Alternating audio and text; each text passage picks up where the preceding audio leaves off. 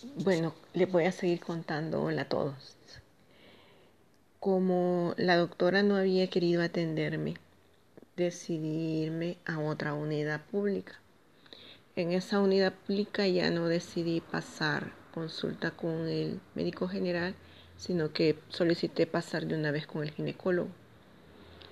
El ginecólogo que me atendió eh, ya es una persona muy mayor entonces me empezó a preguntar, ¿verdad? Que era todo mis antecedentes, porque había ido a pasar consulta. Y entre las preguntas que me hizo fue que si yo me había esterilizado. Tengo 44 años y no me he esterilizado, estoy soltera, pero tengo una hija. Entonces, él a lo que le dio importancia no fue a todos los dolores que yo le dije que tenía o los problemas por los que había ido a pasar consulta, sino que me dijo que tenía que inyectarme anticonceptivos porque soy una persona en alto riesgo, porque si llego a salir embarazada tengo probabilidades de tener un niño con algún síndrome.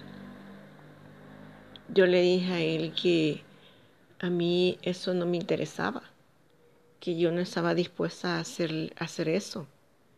Entonces en mi expediente le puso una hoja de alerta donde decía que yo era una persona en alto riesgo.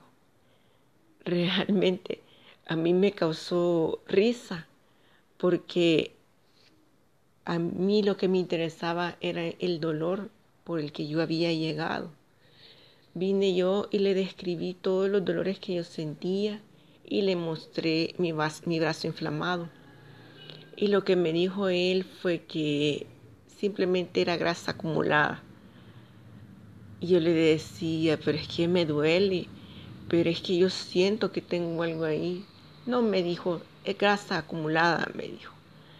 Y me dejó cita para el mes siguiente para que fuera a ponerme la inyección de anticonceptivos.